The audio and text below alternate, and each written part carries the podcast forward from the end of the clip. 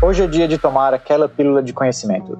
Uma vez por mês, a gente se reúne para esclarecer e dividir com a comunidade do Clube Sentimental alguns dos mistérios do cérebro. Eu sou Tiago Altavini, neurocientista. E eu sou Jéssica Soares, psicóloga. Para ter o seu lugar ao sol no clube e fazer parte dessa comunidade de sentimentais, basta seguir a gente lá no Instagram, no arroba Clube Sentimental.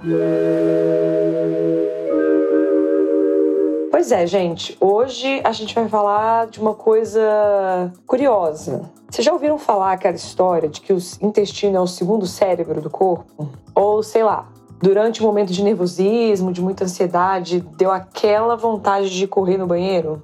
Pois é, a gente vai falar um pouquinho dessa relação. Como é que é isso aí, Thiago? Explica pra gente melhor. Pois é, às vezes acontece, né? Logo, logo antes daquela entrevista de emprego, ou logo antes daquela de, de ter que fazer aquela fala em público, dá aquele nervosismo e a gente tem que ir no banheiro na hora mais inconveniente. A relação, a relação entre intestino e cérebro, de forma geral, ela é conhecida há muito tempo, é, principalmente no contexto de manutenção da homeostase, de manutenção do equilíbrio do nosso corpo, é, quando eu estou falando disso, falando de digerir, de absorver nutrientes, de excretar metabólitos. É, isso tudo são funções que o sistema gastrointestinal faz, o cérebro modula, e acho que não tem nenhuma surpresa, nenhuma novidade para os nossos ouvintes até aí.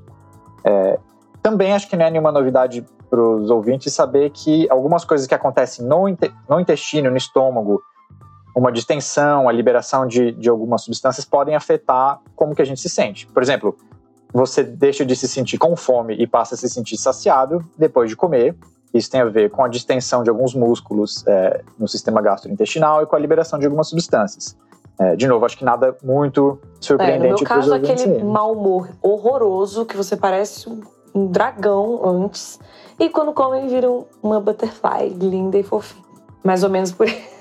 Exatamente. Só que tem um outro. Então, e aí tem esse eixo, e as pessoas já se referem a isso há algum tempo, que é o eixo intestino-cérebro, que é esse eixo de comunicação. É, uhum. Acontece pelo nervo vago. O nervo vago ele inerva todo o nosso sistema gastrointestinal e leva informação sobre o, o estômago, o intestino, e também o pâncreas, fígado, tudo isso até o cérebro. Só que existe um outro aspecto nesse eixo. O pessoal agora adicionou mais uma palavra nesse eixo. Eles chamam de o eixo microbiota, intestino, cérebro. E essa é uma área que tem avançado bastante, então eu achei que era legal a gente fazer um episódio sobre isso. E acho interessante a gente começar, então vamos explicar para o ouvinte o que, que é essa palavrinha nova que eles adicionaram, o que, que é a microbiota. Microbiota se refere a um conjunto, a gente pode pensar quase como se fosse uma ecologia assim, de micro-organismos que vivem no corpo humano. A gente tem microbiota não só no intestino, a gente tem microbiota na pele, a gente tem microbiota nas vias aéreas e a gente tem uma microbiota no intestino também. É disso que a gente vai falar hoje. De forma geral, no corpo humano, a gente tem mais células da microbiota do que células humanas. Uau! Então, pois é, se, se a gente pudesse contar todas as células do corpo humano e contar todas as células de bactéria, todos os vírus, protozoários, fungos, de levedura, tudo que tem vivendo no nosso corpo tem mais células de microorganismo do que célula nossa. Ou seja, somos um microorganismo, uma, uma colônia de microorganismo ambulante, ou somos nós. Tem umas, umas piadas assim de que o. levando para um lado existencial de que assim, a função do ser humano é dar suporte a esses micro-organismos. É para isso que a gente está aqui. Meros hospedeiros. Né? É, a gente acha que a gente está aqui para construir, atingir grandes coisas na vida, a gente está aqui só para dar servir de substrato para as bactérias. Esse número varia, já teve uma época que tem gente que ainda fala em coisa de 10 vezes mais células de micro-organismos do que células humanas, os números mais recentes parece que diminuíram para cerca de 30% mais célula de microorganismo do que humanas. Só importante frisar que eu não estou falando de massa total, né? Eu não estou falando que do todo o peso do corpo humano é a maior uhum. parte de microorganismo, porque uma célula de uma bactéria é muito, muito, muito, muito menor do que uma célula humana. Então, em termos de massa, não, não representa mais, não é mais da metade da sua massa, mas em número de células. No intestino, a microbiota é feita principalmente por bactérias, é, e muito do que a gente vai falar aqui hoje a se aplicar certas espécies de bactérias, mas também inclui leveduras, que são um tipo de fungo, fungo que faz a fermentação de pão, de cerveja, são tudo leveduras. E também vírus e alguns outros parasitas, alguns protozoários. Essa microbiota tem um papel importante na digestão, na quebra de nutrientes, na quebra de fibras. É, tem um papel importante também no treinamento do sistema imunológico. É, muito das, muitas bactérias que a gente vai falar aqui hoje, elas afetam o funcionamento do nosso sistema imunológico. E elas são importantes também para a proteção contra micro-organismos patológicos, ou seja, micro-organismos que podem causar doença. Então, você ter uma microbiota bem regulada, bem equilibrada no intestino, é importante para você não ficar doente. Quando essa microbiota se desregula, você pode ter alguma bactéria que faz mal para você que se sobressai. E a população dela cresce muito, e aí você pode ter uma diarreia, por exemplo, alguma coisa assim. Sim. E até aquela história também de por que, que não pode ficar tomando um monte de antibióticos, essas coisas da nossa cabeça, porque desregula todos essa microbiota que já está funcionando ali, na teoria, né? Exatamente. né? É, você quer manter. Antibiótico é um problema sério para isso. É. E é comum, quem já fez tratamento com antibiótico prolongado por muito tempo sabe que se a, a volta e meia você acaba tendo problema gastrointestinal. Isso. É, e, e, muitas vezes também é, o médico já receita um probiótico junto com um antibiótico uhum. no final do tratamento, que é para você dar aquela reforçada. O, o que eu quero entrar agora é que a gente está numa pílulas, né? A gente vai falar de neurociência.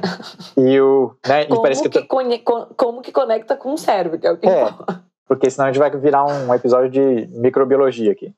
Isso.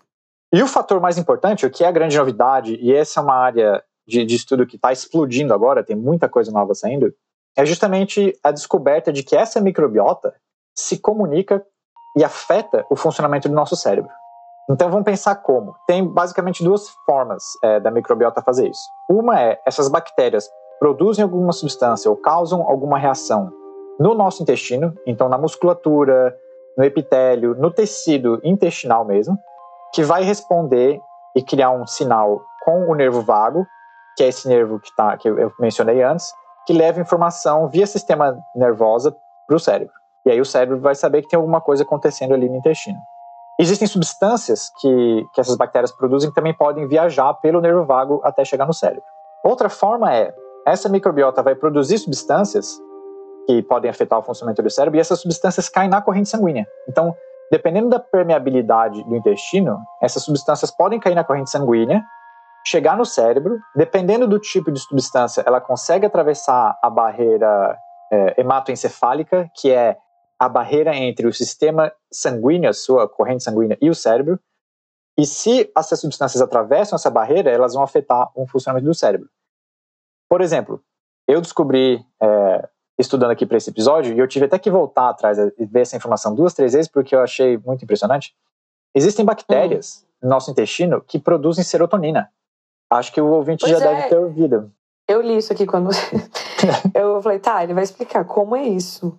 É, eu fiquei chocado. Elas, elas, elas próprias produzem ou quando chega no cérebro? Elas, elas próprias produzem. produzem. É, foi essa, eu vi essa informação e eu voltei atrás para confirmar. É, serotonina, para quem não está ligado, às vezes o ouvinte já ouviu a palavra familiar não sabe muito bem o que é.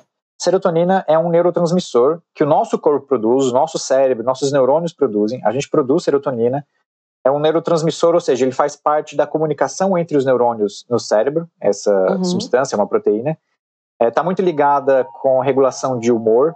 Então, para tratamento de depressão, muitas vezes a gente tem drogas que vão afetar a recaptação, a captação, é. Uhum. É, e controlar a quantidade de serotonina que você tem no cérebro.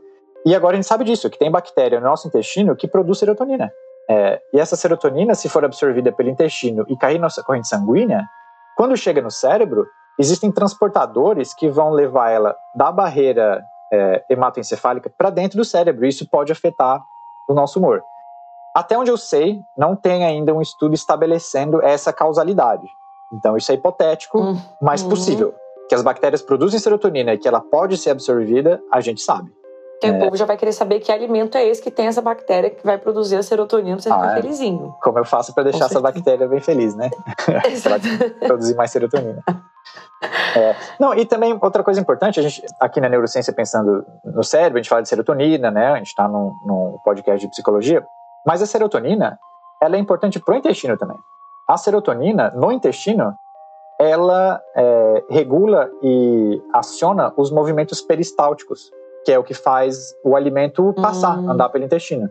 Um dos sintomas de síndrome serotoninérgica, que é quando você tem serotonina demais no seu organismo, é diarreia. Ah, rapaz. Então será que tem a ver com de- esse nervosismo de coisas legais também? Pode tá muito ser, feliz. pode ser. Não tipo, acho, é, tô empolgado pode e ser. dá caganeira. É, não, não, ah, não sei se tem um, um estudo de, estabelecendo essa causalidade também, mas, mas faz sentido, é uma hipótese interessante. Ah, Acontece com alguns, é, algumas drogas psicodélicas também, que aumentam a Uhum. liberação de serotonina. Pessoal que já tomou, é, eu sei que com cogumelo ou com LSD, Uhum. isso já foi, as pessoas já reportaram isso, que elas têm, têm uma dor de barrigazinha ali, às vezes precisa ir ao banheiro. E é por causa do excesso de serotonina. Então, além de, de serotonina, essas bactérias também produzem é, citocinas, que são substâncias que participam de um sistema de comunicação entre células no corpo humano e que são muito relevantes para o funcionamento do nosso sistema imunológico. Então, dependendo do que essas bactérias estão fazendo no intestino, elas podem também desencadear um processo de inflamação.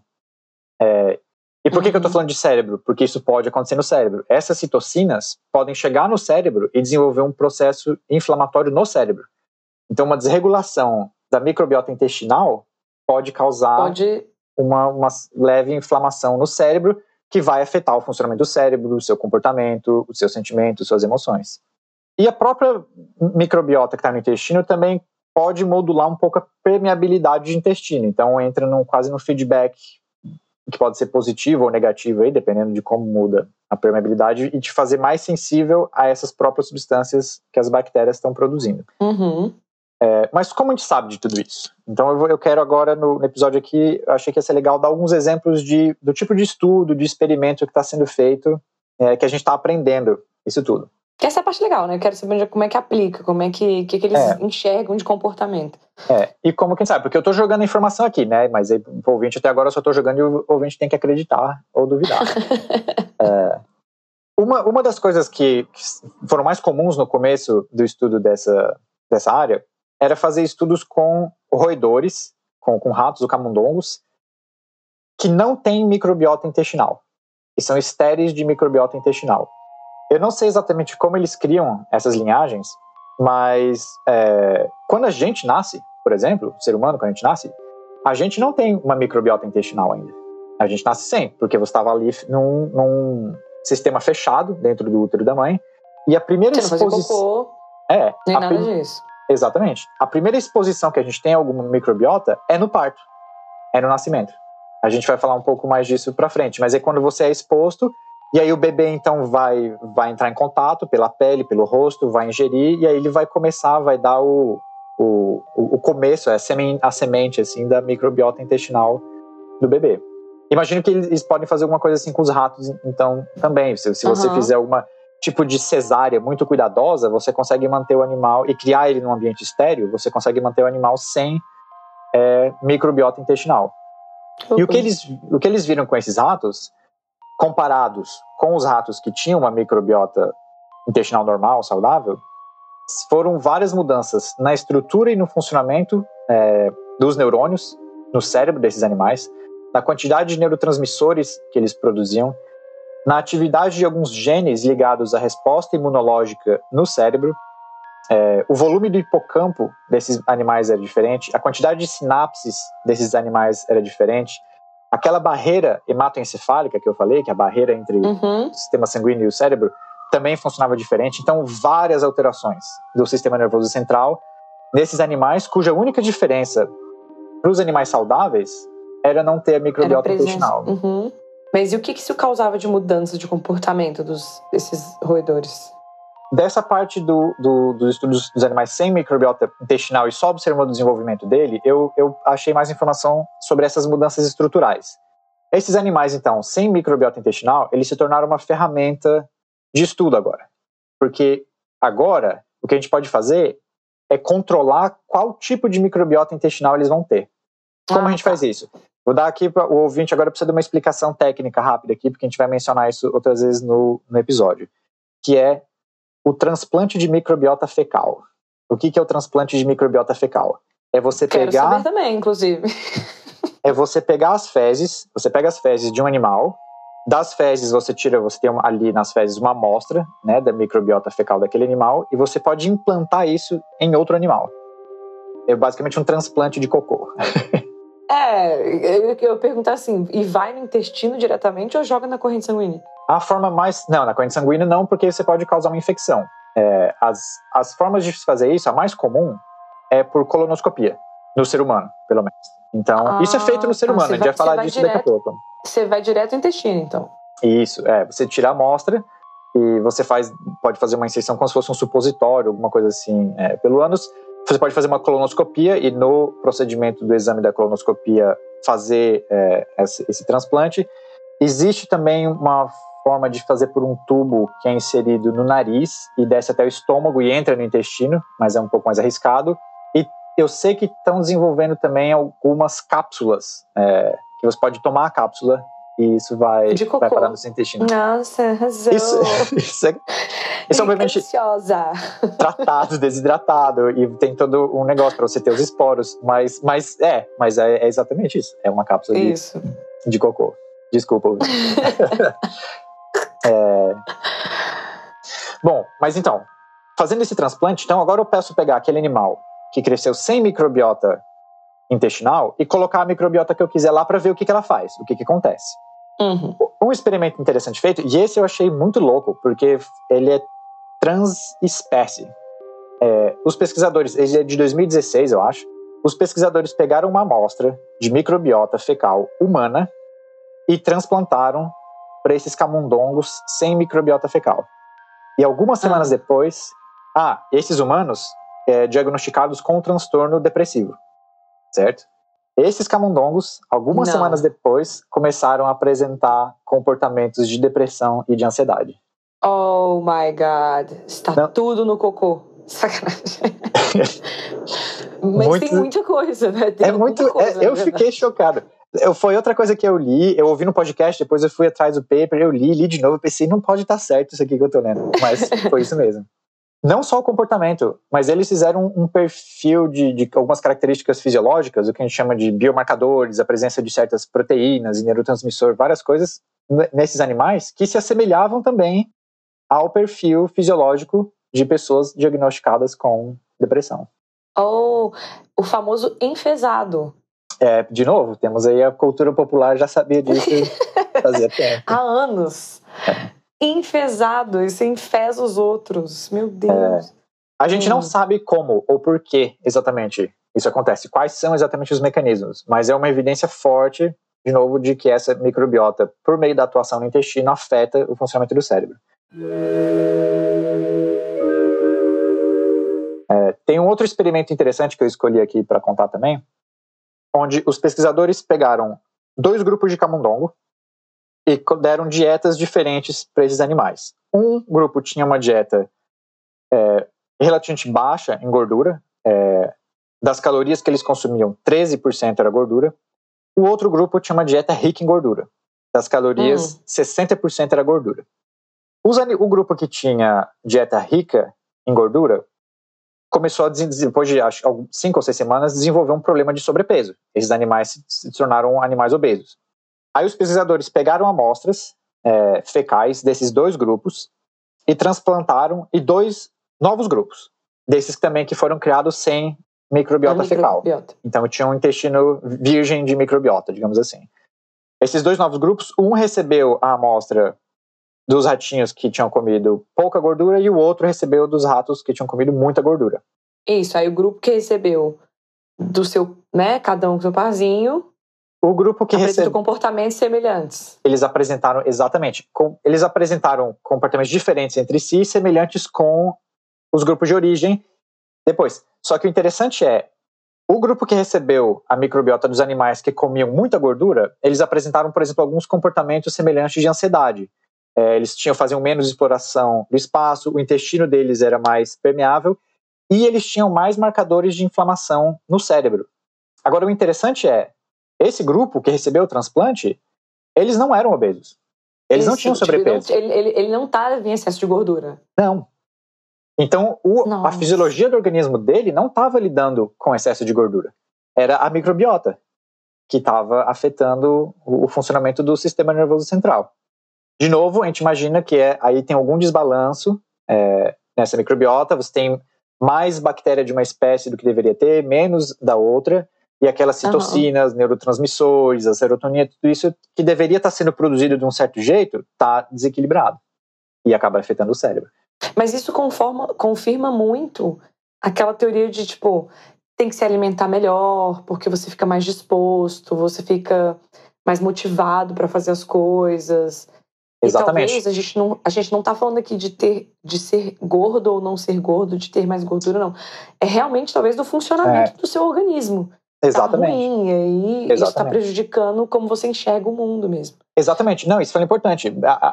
É como a, você ter uma alimentação equilibrada é importante, independente do, do formato do seu corpo, às vezes até da quantidade de gordura, o seu corpo tem mais ou menos gordura, mas, mas ter uma microbiota equilibrada e saudável vai fazer todo mundo se sentir melhor. Olha aí. Então, o que, que a gente tem no, no campo de, de evidências clínicas? A gente sabe que pacientes que têm casos de ansiedade e de depressão, eles têm um perfil, e tá, isso está sendo identificado em detalhes ainda, mas eles costumam ter um perfil de microbiota diferente de pessoas saudáveis. Então, hum. é, na, nas quantidades de cada espécie de bactéria que eles têm. Um uma das coisas mais estudadas, que a gente já sabe com mais detalhes, é sobre pessoas que estão no espectro autista. Pessoas que estão no espectro autista, cerca de 70% delas têm algum problema gastrointestinal. Então existe Gente. uma intersecção muito forte aí. Uhum. É, e aí eu encontrei esse estudo, foram dois papers, dois, dois artigos que foram publicados há um tempo atrás, onde eles fizeram uma intervenção para tratar o problema gastrointestinal de 18 crianças diagnosticadas dentro do espectro autista é, e fizeram esse transplante que a gente falou de, de microbiota fecal. E assim, o, o, o objetivo era tratar o problema gastrointestinal. Só que eles viram que depois do transplante, umas semanas depois, alguns dos sintomas relacionados ao autismo começaram Também a melhorar melhoraram. nas crianças. Oh. Fizeram um acompanhamento dois anos depois e todas as 18 crianças tinham apresentado algum nível de melhora no autismo. Nossa, gente. E a gente ainda não entende o porquê, mas aconteceu. Assim, isso tá, tá bem quantificado. E, e muito interessante. É outra coisa também que tem agora muita gente curiosa aí para tentar entender o mecanismo disso, o que o que está acontecendo. Será que foi meio que parecido quando a gente descobriu o lance da serotonina, dessas coisas como agem no cérebro? Agora a gente está meio que descobrindo outro lugar onde esse, essas, como é que eu posso dizer? Essas substâncias podem afetar o nosso comportamento, que a gente achava antes que era basicamente o nosso cérebro. Só aí que afeta o nosso comportamento. E, e acho que o problema é que às vezes a gente estava, por exemplo, se a gente ficar olhando para o cérebro, a gente vai detectar variações desses níveis é, de neurotransmissores, mas a gente sempre assumiu que esses neurotransmissores estavam sendo produzidos no cérebro. Então, se estava faltando algum neurotransmissor ou tinha muito do outro, a gente tentava fazer alguma intervenção neurológica. Alguma Sim. droga, alguma coisa que fosse agir no cérebro, Exatamente. porque a gente assumia que o problema ou da produção, ou da recepção, ou da recaptação era no cérebro. Mas pode ser em alguns casos que a origem, ou uma das origens do problema, não é no cérebro, é intestinal. O, o problema, assim, a, a, doença, a síndrome em si, ainda acontece, a ponta final continua sendo o cérebro, mas a, o começo não é. Assim, não sei, mas o começo pode não ser. Ou um dos começos pode ser no intestino, pode ser um problema de. É, aí, aí tem que saber o porquê, porque pode ser algum problema genético que afeta como o seu intestino funciona e cria um ambiente inóspito para algum Isso, tipo de bactéria. algumas bactérias. É, aí tem várias explica possíveis explicações, né? Mas a gente achou uma outra fonte, assim, um outro ponto importante de estudar.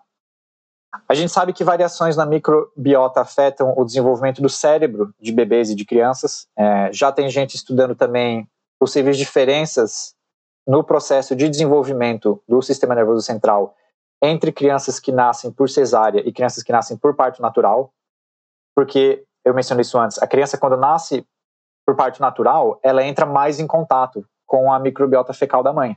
Uhum. E a uhum. criança que nasce por cesárea, não. É, e isso pode explicar em alguma porcentagem algumas diferenças de como que o sistema nervoso se desenvolve. Nossa, incrível. Não vi, nesse caso não achei nada muito drástico, assim, né? Não, não tem nenhuma suspeita de causalidade, com uma doença grave específica, mas é só um processo de desenvolvimento diferente do sistema nervoso, em cada um desses uhum. dois.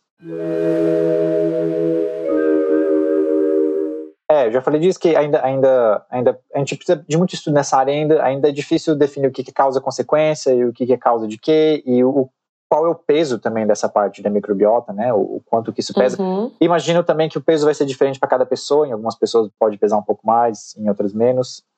É interessante também que essa via ela é de mão dupla. Então, o cérebro também pode modular a nossa microbiota.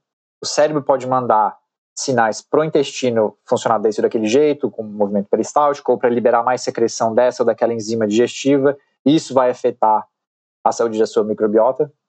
É, então, Estresse, por exemplo, pode ser uma via de mão dupla aí. Você pode estar estressado porque a sua microbiota está desequilibrada, ou o seu estresse pode desequilibrar a sua microbiota e aí causar um problema de saúde que vem secundário ao estresse. Sim. Que isso vem, a gente vê muito, por exemplo, no estômago. É, Sim. Que o povo gastrite fala nervosa. Assim, a gastrite nervosa, exatamente. Então, você imagina, se você está estressado, isso afeta funções do seu estômago, você produz mais ácido estomacal que vai ter então mais ácido estomacal, vai cair no intestino. Aí já vai criar um ambiente diferente para essa microbiota, que às vezes não vai ser legal para algumas bactérias, que vão morrer Perfeito. porque o ambiente está mais ácido. Aí você vai ter o desequilíbrio. Aí, aí vai, pode ter todo uma, um efeito em cadeia aqui que vai causar outros problemas que vão fazer você ficar mais estressado ainda, entendeu? E você entra, aí você entra um loop. Então, para quebrar isso, as intervenções de sempre, comer saudável, fazer exercício, fazer terapia. Terapia, é. é. Cai sempre é. no mesmo papo, né, gente? Já sabem. É, a gente sempre. Os psicólogos aqui advogando em causa própria. Exatamente. Isso mesmo. Pro bem de vocês, ouvintes. É, então é interessante pensar né, que uma dieta saudável ela vai melhorar o nosso bem-estar, a nossa capacidade cognitiva, não só porque a gente está oferecendo para o nosso organismo uma variedade maior de nutrientes e todos os nutrientes que a gente precisa, mas porque a gente está dando os nutrientes que a nossa microbiota precisa. Você não está só se alimentando, você está alimentando as bactériazinhas lá que vivem no seu Exatamente, intestino. Exatamente, afinal de contas, elas estão em maior número. Então, alimente as bichas hum. direito. Exatamente. E você vai funcionar mais, mais legal. Uma coisa que eu, que eu li em várias fontes diferentes, é, que muita gente toca nesse assunto, é o consumo de fibras, fibra vegetal. É, que, se a gente comparar com o que os nossos ancestrais comiam, o que a gente come hoje, caiu muito. Principalmente quem come muito alimento ultraprocessado, come uma quantidade muito mais baixa de fibra do que a gente precisava. E essas fibras vegetais são importantes para manter a microbiota saudável. Uhum. Tem algumas dessas fibras que, a, que, essa microbiota consegue quebrar e usar de, de nutriente. Eu li um, um, número geral, assim, que, eles, que eu li em alguns lugares, em dois lugares diferentes também eu li, falando que que o ideal seria a gente comer por semana pelo menos 30 verduras ou frutas diferentes. Assim, 30 e. Não 30 itens, mas 30 alimentos de origem vegetal diferente. Entendeu? 30 alimentos diferentes dentro do, é, dentro do mundo de vegetal. origem vegetal, é. De preferência uhum. coisas, claro, frescas, né? E não, não comer nada é, processado. Deu alguns exemplos drásticos aqui, né, uns exemplos intensos, tipo aquela história do autismo, esses transplantes de, de microbiota fecal com os camundongos, para mostrar o quão interessante essa área, ela está se desenvolvendo rápido. Mas é claro, quero deixar claro aqui também que dificilmente a gente vai chegar num ponto onde a gente vai usar só a dieta ou só essa questão gastrointestinal para curar ou tratar problemas de saúde mental que são complexos. Mas esse campo de estudo do eixo microbiota intestinal cérebro, eu acho que ele é interessante porque ele reforça a importância da gente buscar soluções holísticas para os problemas complexos. É, uhum. Intervenções gastrointestinais, desde as menos invasivas, como um ajuste da dieta ou prescrição de probiótico, até as mais invasivas, como esse transplante de microbiota, elas são mais uma ferramenta para complementar outros tratamentos. Para algumas pessoas isso vai ter um efeito maior, para outras vai ter um, um efeito menor. E outra coisa que eu achei interessante, estava conversando com, com um amigo no laboratório essa semana, ele levantou essa hipótese também, de que uma microbiota bem equilibrada e saudável pode ser um fator de resiliência. Então, isso. Para uma pessoa que passa por uma experiência de, difícil de vida ou cresce ou enfim, passa por um, um, episódio agudo, dramático, um acidente, alguma coisa assim, e poderia desenvolver é, algum tipo de, de transtorno mental a partir dali, ter uma saúde geral do corpo, incluindo a microbiota bem equilibrada, se torna um fator de resiliência. Você fica mais resistente a, a, a isso. É meio que imunologia uh, mental, assim, tipo uma saúde mental preventiva que você tem ali para você passar por situações. É, e assim, falando desse, desse mesmo lugar de ser difícil dizer que é, esse estudo gastrointestinal sozinho faria daria conta de problemas de saúde mental complexo é a mesma história da medicação. Falando de problemas neurológicos, nem né? falando de problemas psiquiátricos. É o que a gente martela muito, assim. Você não vai usar só uma estratégia para combater uma coisa que é tão complexa. Então, acho que é muito legal a gente ter essas duas vias agora, mas sempre lembrando que uma coisa sozinha talvez não explicaria, né? Exatamente. Mas, mas é importante, a gente sabendo de mais uma coisa que pode afetar esse, o funcionamento do cérebro, as nossas emoções, nosso comportamento, mais uma coisa para ficar atento e que, é, de novo, eu imagino que tem um papel, vai ter um, um papel muito importante de prevenção aqui, né? Você. Isso. Não, e aumenta suas possibilidades de, de intervenção, né? Tipo, você vai tentar, aumenta o número de alternativas de coisas Isso. a tentar melhorar que não envolvem você ir lá tomar uma medicação direta, né? Enfim. Muito importante para quem às vezes está sofrendo aí, que tá, tipo assim, já tentou várias coisas e nada funciona. É sempre bom a gente ter mais uma frente de, de luta aí uhum. contra é, os transtornos para melhorar a saúde mental. E eu, mais uma coisa que não podia deixar de perder a oportunidade de tocar nesse assunto, a gente já fez episódio aqui do Pílulas é, sobre consciência e identidade, sobre livre-arbítrio, tocando nessas questões mais filosóficas. E aí fiquei pensando nisso, achei interessante. Essa, para mim, essa questão da microbiota afetando as nossas emoções, nosso comportamento, dá mais um recorte interessante aí para a gente pensar filosoficamente hum. o, o, que, o que, que é, quem é você, qual que é a sua consciência, o que, que te torna você. Nesse contexto agora de que tem esses seres vivos de outra espécie dentro do seu corpo, afetando a forma como você... Em, em maioria. Boa. Boa. Eles estão em maioria. Em maioria afetando o seu comportamento. Sua forma de pensar, né? Sua forma de existir. E, pois é. Porque se você pensar numa depressão, numa ansiedade, é, é meio que uma lente que a pessoa enxerga o mundo. É uma lente de como ela se enxerga. Então, se você pensar que isso também é um outro componente de controle nesse, disso tudo que você é, é muito louco. Até que ponto? Mas você, mas você controla o que você come. Aquelas assim. Então, você também tem um nível de controle sobre elas. Exatamente. Boa, boa ressalva. é. enquanto, é, enquanto você estiver ciente disso, você pode, pode fazer as suas escolhas também. Exato. É, e a gente está falando aqui de microbiota intestinal, mas isso não é uma coisa que talvez o ouvinte já tenha é, ouvido falar de alguns casos, por exemplo, de fungos que podem atacar larvas de inseto. Eu não vou lembrar os nomes das espécies especificamente agora, mas eu sei que existem alguns tipos de fungo que eles podem atacar larvas de inseto e mudar o comportamento da larva e fazer a larva subir e ficar mais exposta na ponta de uma folha, de uma árvore, alguma coisa assim, onde fica mais fácil de um passarinho ver e comer essa larva. Porque o fungo precisa depois passar pelo sistema digestório do pássaro para completar o ciclo de vida dele e aí depois ele vai atacar outra larva. Oh. É, Eu nunca tinha existe, ouvido falar disso. Existe um outro fungo que faz isso com. Ai, não lembro agora com algum outro inseto. Mas tem um outro caso clássico desse tipo de controle do comportamento por micro-organismos, é o da toxoplasmose. A toxoplasmose é causada por um protozoário. E esse protozoário, ele precisa passar é, pelo organismo, ele usa como... É, o, o, ciclo dele de hospedagem e produção envolve passar por roedores e por gatos também. Né? Os gatos são hospedeiros de, de toxoplasmose. Então, o que acontece quando um roedor, um camundongo, é, é infectado por esse parasita, esse protozoário que causa toxoplasmose? Ele também vai alterar o funcionamento do cérebro. Ele se aloja em alguma parte do cérebro do animal. Uhum. É, eu acho que ele faz alguma mudança na amígdala. E ele troca a resposta do camundongo de medo, de quando o camundongo vê ou sente a presença de um gato, em vez de medo, o camundongo se sente atraído e ele se expõe para o gato. E aí o gato come o camundongo, ingere o protozoário, e o protozoário pode terminar o ciclo no gato. O gato vai fazer xixi, vai fazer cocô em algum lugar, outros camundongos vão ser infectados, infectados. e de novo eles mudam um comportamento. É, eu já vi em algum lugar, inclusive, que essa alteração de, de medo por atração passa no camundongo se assemelha quase a uma atração sexual que o camundongo passa a ter pelo gato. Meu então ele, ele se expõe. Quem se está benef... então ele está controlando o comportamento ali, o protozoário, controlando o comportamento do camundongo para se beneficiar e completar o ciclo de vida do dele. Gato e rato, tá, tá ali se intrometendo na confusão do gato e rato. Arrasou.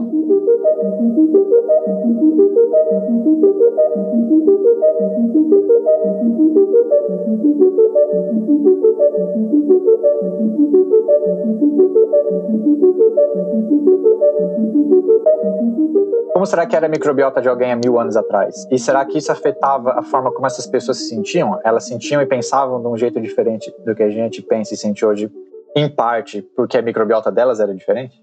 É a questão que fica aí para o ouvinte, quem souber a resposta ou quem souber o caminho das pedras, diz pra gente também. Se tiver algum comentário. É, exatamente. Porque é muito curioso, né? É muito. Com certeza tem algum. Com certeza tem diferenças, isso é fato. Porque nós somos muito diferentes do que a gente era mil anos atrás. Nós seres humanos. E a alimentação, principalmente, isso foi muito. Isso é muito radical, isso é muito óbvio. E até lance de saneamento, né? Assim, a forma Também. como a gente trata hoje, isso é muito diferente de como era antes. Então, isso devia afetar as pessoas de maneira diferente. É, existe uma um... taxa de sobrevivência hoje. É, e existe um outro eixo que atravessa aqui, a gente não entrou muito nisso, a gente não entrou nada nisso hoje, mas que também é muito relevante, que é o sistema imunológico. Então, essa microbiota que está no intestino, ela afeta o cérebro, ela afeta o sistema imunológico, e o Isso. sistema imunológico e o cérebro também se afetam um ao outro é, nesse sentido. Então, tem mais um, um, um loop aí, um tem mais uma alça é... componente que, que é interessante. Show de bolas, galera. Então, a questão que fica aí é já temos tantos problemas, né? Por que ter problemas intestinais? Vamos nos alimentar bem. Se alimentar bem, senão vou ter que fazer transplante de cocô. é. Ou tomar uma cápsulazinha de cocô, se tu não é. quiser sentar lá na colonoscopia. Mas é isso, adorei. Então tá, é, eu achei bem interessante. E como, como eu já mencionei aqui várias vezes, fiquem atentos, continuem lendo, porque é um, um assunto muito novo, tem muita coisa nova aparecendo e, consequentemente, tem muita conclusão apressada também. É... Fiquem espertos. Então dá, Thiago. Prazer sempre aprender com você, trocar. Obrigado também, você sempre. Então é isso, gente. Um beijo. Beijo. A Luísa da próxima, sempre. será que vai estar com a gente? Pilas, com certeza. Ah, né? tem, temos esse mistério ainda, né? Que, que a Luísa ainda não apareceu. Ninguém não sabemos onde a Luísa está, ouvinte. Ajuda a gente a localizar ela. Vamos lançar essa campanha aí do, do clube. Onde vai está a Luísa? no Instagram e perturba ela. então tá. Tchau, Jess. Um beijo. Tchau, tchau. Beijo. Lembrando que esse podcast é uma produção independente do Clube Sentimental. Seu apoio é fundamental. Então segue a gente lá no Spotify e marca cinco estrelinhas. No Instagram, o perfil é o arroba Clube Sentimental. As artes são feitas pela Beatriz, do arroba Atento e Forte, e a edição de áudio é feita pelo Aloísio, do arroba Som do Cosmo. Até mais!